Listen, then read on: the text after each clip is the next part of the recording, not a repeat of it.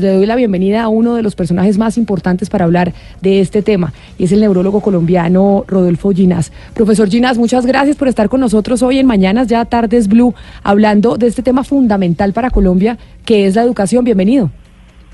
Encantado de estar con ustedes, cuénteme. Mire, a propósito, doctor Ginás, del tema que vamos a tratar, le preguntamos a nuestros oyentes si creen ellos que es ser, que es uno más competitivo a nivel laboral a la hora de que lo contraten cuando se gradúa de una universidad pública o de una universidad privada. Vamos a oír a dos oyentes a ver qué nos dicen cuando se comunican con nosotros al 316-415-7181 a través de la línea de WhatsApp.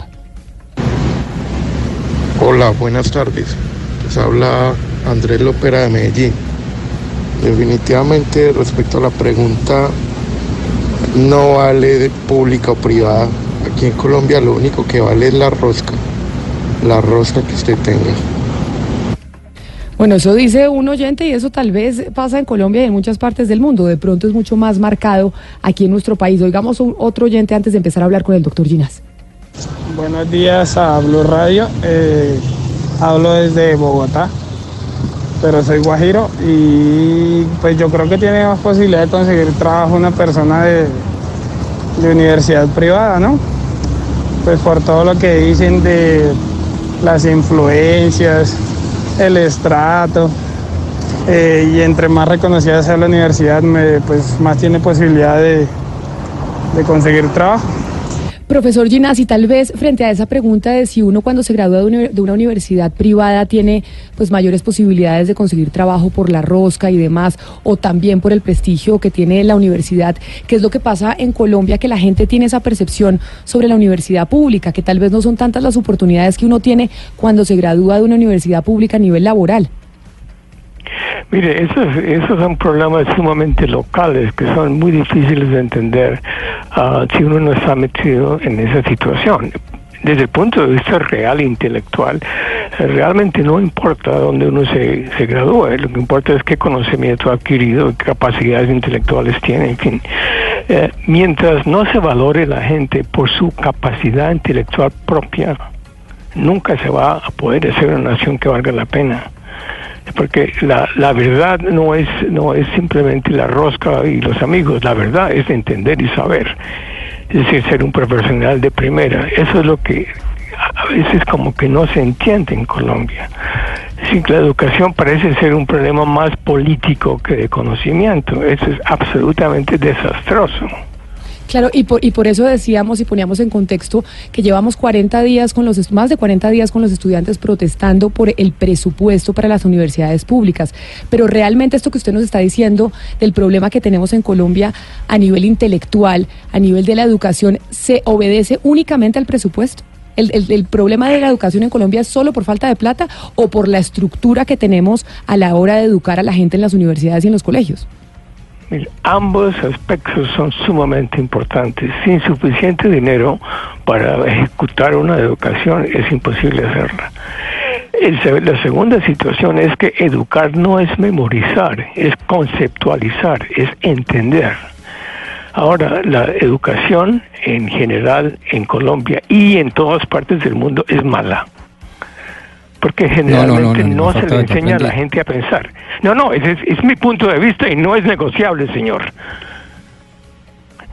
No, lo estamos... Me pregunta mi punto de vista, le doy mi punto de vista. Claro, doctor Ginás, y más faltaba. Doctor Pomo, usted tiene una pregunta para el profesor Ginás. Profesor, eh, ¿Qué opina usted de la autonomía universitaria y cómo juega esto en la responsabilidad de los entes universitarios de cara a las competencias y a la calidad que usted nos está tocando que me parece tan interesante? Mire, es absolutamente esencial que ah, las competencias sean limpias y sean basadas en conocimiento y sean basadas en capacidad intelectual. El problema es el problema de la amistad, de la, de la política, de que vamos a ayudar, en fin. Todo eso es malo y es malo porque le da a gente que no tiene la capacidad para hacer lo que quieren, lo que están diciendo que van a hacer y se le está impidiendo a la gente que puede tomar esa posición. De modo que la, la situación será siempre mala si no se le da a la persona el valor que realmente tiene. Profesor Ginás, ¿y cómo se hace para lograr eso? Porque es, es, perfectamente claro decir, hay que darle a las personas que tienen el valor y que tienen la capacidad, las oportunidades para entrar a educarse. Pero ¿por qué en Colombia no hemos sido capaces de lograr eso que usted dice es fundamental para poder salir adelante en ese sentido? Pues mire, es una, es una pregunta sumamente importante y sumamente seria. La, la verdad es que posiblemente la gente que está en eh, posición de ayudar eh, no tenga la posibilidad de hacerlo si no está metido en una situación política. Es decir, el, el sistema no funciona, me parece, como una estructura intelectual, sino como una estructura política. ¿Cuál es lo que la gente quiere? ¿Dónde está, el, ¿Dónde está el trabajo? ¿Dónde está la plata? ¿Dónde está el poder? Pero casi nunca, ¿dónde está el conocimiento? Ojalá me entiende, me parece que es muy claro lo que estoy diciendo. Sí, eh, profesor Ginás, mm, hay una duda muy grande. Siempre eh, uno piensa, cuando recibe en la universidad, recibe los estudiantes del colegio, uno nota que hay eh, ciertas carencias, ciertas falencias en el pensamiento científico, en la formación del pensamiento científico. Entonces, uno se pregunta, bueno, hay, hay personas que piensan que es en el bachillerato cuando se debe empezar a formar en el pensamiento científico, y uno diría es en la primera infancia cuando se debe educar en la duda y en la pregunta, pues para que lleguen muchísimo mejor formados al bachillerato. Eh, ¿Usted eh, cree que cuál es el, desarrollo, cuál es la parte de, de, la educación en que nos estamos equivocando? Uh, la, la, situación es sumamente sencilla de definir. La, la educación en Colombia y en muchas partes del mundo está basada en la capacidad de recordar, es en la memoria. El problema con la memoria es que no, no es suficientemente poderosa para poder simplemente extraer el conocimiento y mantenerlo. La otra posibilidad es no enseñar memoria, sino enseñar conceptos. Los conceptos sí se pueden entender y se pueden internalizar. Entonces eso sí llega y eso sí dura. Entonces, la, la, la educación, uh, siempre he dicho lo mismo, uh, uh, tienen que recordarse los, los el, el, el, río Meta y todos sus caudales y todos sus crecientes. Eso no, es, eso no se puede hacer si uno no entiende la geografía. Es decir, eh, el, el, el, conocimiento se da de, desmenuzado, sin relación con nada más. La geografía y la historia son dos cosas diferentes. Eso no puede ser. Se, se, se, se, requiere integrar y poner en contexto lo que se está enseñando, si no, no queda. Hay, profesor Ginás, eh, so, sociedades eh, mucho más avanzadas que la nuestra gracias a que le apostaron todo a la educación. Por ejemplo, países como Finlandia, donde hay unos estándares de calidad en educación óptimos, eh, aparecen siempre en los primeros lugares de las pruebas PISA, por ejemplo, y es gracias a que le dan una importancia única al maestro. Allí en Finlandia, por ejemplo, el maestro es el profesional mejor pago, es mejor pago que un abogado, que un arquitecto, que un ingeniero, y los mejores maestros incluso los mejores pagos y los más preparados son los de la primaria, porque comienza la formación de los chicos desde, desde temprana edad. ¿Usted cree que en Colombia falta eso, que se le dé una, una que se valore más al maestro?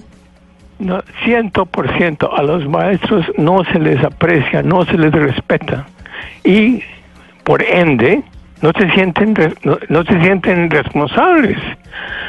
¿Por qué va a ser uno sentirse responsable cuando uno no le dan el reconocimiento que uno, que uno merece? Definitivamente es importantísimo darle al profesorado el, el respeto que se merece. Doctor en la otra mano, es importante que los maestros entiendan su posición. Porque simplemente a veces eh, ser maestro es más que todo asegurarse que los niños no se, no se den en la jeta, pues, o que no, no, que hagan la tarea, en fin, y enseñan muy poco. Entonces, el, el, problema es que no se ha valorado a los buenos a los buenos maestros. Y se les confunden los buenos maestros y los malos maestros y simplemente se dice maestro de escuela como si ser maestro de escuela no fuera algo perfectamente honorable. Eso a mí me parece sumamente triste y uno de los problemas graves que tiene Colombia, que no aprecia a sus profesores. A los profesores hay que decirle, por favor, estén, más educados, es decir, sepan más de lo que está haciendo. No se trata simplemente de ser una persona eh, que permite que, o que ayuda a los niños a pasar y no les explica y no les hace entender. De modo que el problema es complejo, pero es soluble, pero hay que reconocer que es un problema. Doctor Ginás, eh, leí una frase suya hace un tiempo, eh, algo así como que es mucho el tiempo que las personas invierten y el producto es malísimo, no es digerible. Eso tiene que ver directamente con lo que estamos conversando, que es el modelo de educación. ¿Cómo cambiar esa percepción? Mire, la, la, la única manera de mejorar esto es enseñar en contexto. Es decir, que no sea memorizar, sino que sea entender. Cuando uno entiende la capacidad de, utilizar el conocimiento es mucho más grande que si uno simplemente lo sabe de memoria. Eso es verdad en todas partes. La educación, le cuento, es muy mala en la mayoría de los países donde exactamente se hace lo que hace en Colombia, es decir, tiene que pasar el examen, tiene que aprenderse de memoria ciertas cosas y pasan los años y uno le pregunta a cualquier persona como cualquier cosa, eh, cualquier pregunta que debía saber y no la sabe porque no se recuerda, porque nunca la entendió. Y si no se entiende, no se recuerda. De acuerdo, profesor. Em, Colombia ha, últimamente cogido una costumbre, por así decirlo, de sus administraciones de que a los padres que lleven a sus hijos a los colegios públicos les pagan. O sea, para evitar la deserción hay una especie de bono, una suerte de bono. ¿Eso eh, ayuda a que a la gente le interese la educación o eso es lo que está empeorando las cosas en el país? No, no, la, eh, eh, involucrar a los padres siempre es buena idea, no hay cuestión. La situación es asegurarse que los padres entiendan de qué se trata la situación si están diciéndole, mire, estos son, esos 15 años de educación son absolutamente sagrados e importantísimos en la generación de una persona inteligente. Vengan y nos ayuden y nos cuenten, en fin. Entra Hugo. Eso podría ser sumamente, sumamente constructivo. Ahora, lo que pasa es que definitivamente pasa como muchas veces que se reúnen y no hablan de educación hablan de política o hablan de, deportes, ¿sí? lo que sea. Además que no, no hay, no hay el, interés real que debían tener los padres en la educación. Profesor Ginás, y entonces, ¿qué debemos empezar a hacer en Colombia desde la política pública? Porque al final esta es una decisión que tienen que tomar los estados y no los estados pensando en sus cuatro años de gobierno, sino realmente pensando a largo plazo. ¿Qué es entonces? ¿Cuál es la solución que se podría dar? Yo, yo propuse hace muchos años, hace más de 20 años, hacer, hacer un curso que yo llamé Cosmología, donde simplemente se, hace un recuento de la historia de la civilización, de la civilización humana, de modo que los niños y los jóvenes tengan manera de, de, relacionar lo que están lo que están ah, estudiando con la necesidad que hubo para que ese conocimiento se generara. Es decir, hacerles entender por qué, eh, por qué sabemos lo que sabemos y por qué es importante. Y no simplemente tiene que memorizarse ¿no? cosas que no que realmente no no no, se entiende. No se Es decir, ¿cuál es la ventaja de saber uh, los ríos o las montañas si no se entiende su importante político desde el punto de vista político, desde el punto de vista, desde el punto de vista económico, desde el punto de vista político? En fin, eh, si, si no se le explica a la gente por qué tiene que saber geografía, entonces no, aprende geografía. La gente no sabe geografía, ni aquí en Estados Unidos, ni allá en Colombia. ¿Por qué? Porque está mal enseñado. Sí, eh, profesor Ginás, cuando se hacen análisis eh, entre pares, pues una de las conclusiones a las que se ha llegado es que se necesita una profunda reestructuración curricular. Ya se ha hecho en otros países, sí, ya se ha hecho, por ejemplo, digamos en Chile, se hizo en el 98, en Finlandia se, se está trabajando en lo mismo y algunos de los puntos que se han encontrado es, pues lo que usted dice, eh, pues pensar los conceptos, internalizar, comunicarse y convivir. ¿Cuáles serían para usted esos puntos fundamentales que se deberían tocar en una posible eh, y profunda reestructuración, eh, reestructuración curricular en Colombia? Mire, mi, uh, mi, mi, solución, lo que yo propuse, se puede simplemente reconstruir la historia de la civilización. y ponerlas en contexto. Es decir, eh, la- ¿por qué hubo que aprender a contar? ¿Por qué hubo que aprender a agricultura? ¿Por qué hubo que... Todas esas cuestiones que aparecieron por razones de necesidad humana. Si yo, si uno, si yo me, si me dice, mire, vamos a reconstruir la estructura social humana en los últimos ah, ah, cinco mil años. Fantástico. ¿Por qué? Porque allí está metido todo lo que podemos entender, saber, en, en geografía y economía y política y todo lo demás. Pero, Doctor pero hay que hacerlo de modo que sea entendible y recordable. En, en el caso, en Eso el es el caso de problema. Colombia, Hay que hacerlo. Dígame. Doctor Ginás, en el caso de Colombia, usted siempre ha estado muy preocupado por, por lo que estamos hablando, por el modelo de, de educación. Yo recuerdo que usted fue la persona que en el gobierno de Gaviria estuvo, pues, hizo la propuesta de la Comisión de Sabios, que apuntaba no. exactamente a mejorar la calidad. ¿Qué pasó con esa Comisión de Sabios, doctor Ginás?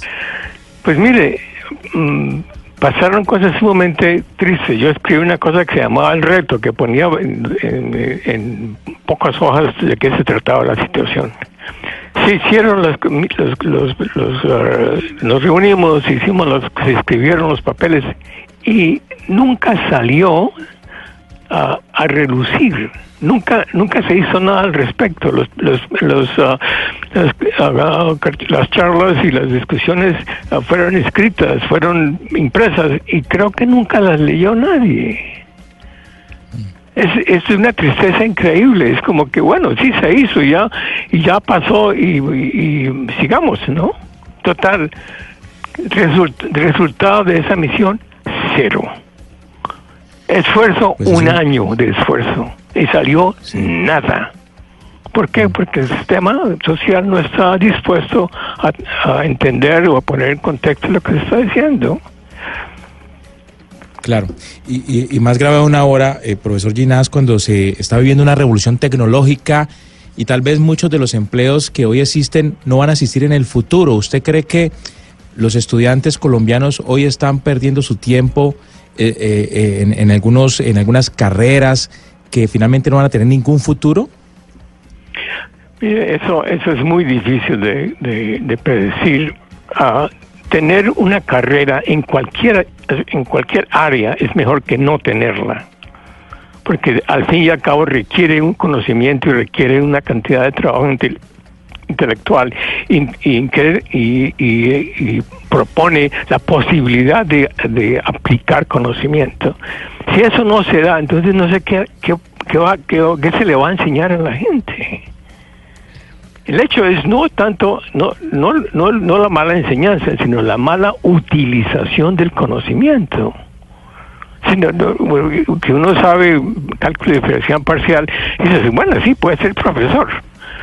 Pero ah, cuán- ah, ¿qué, qué tanto número de ingenieros realmente pueden utilizar sus conocimientos? Realmente es, es pequeño comparado con el número de gente que entiende cálculo.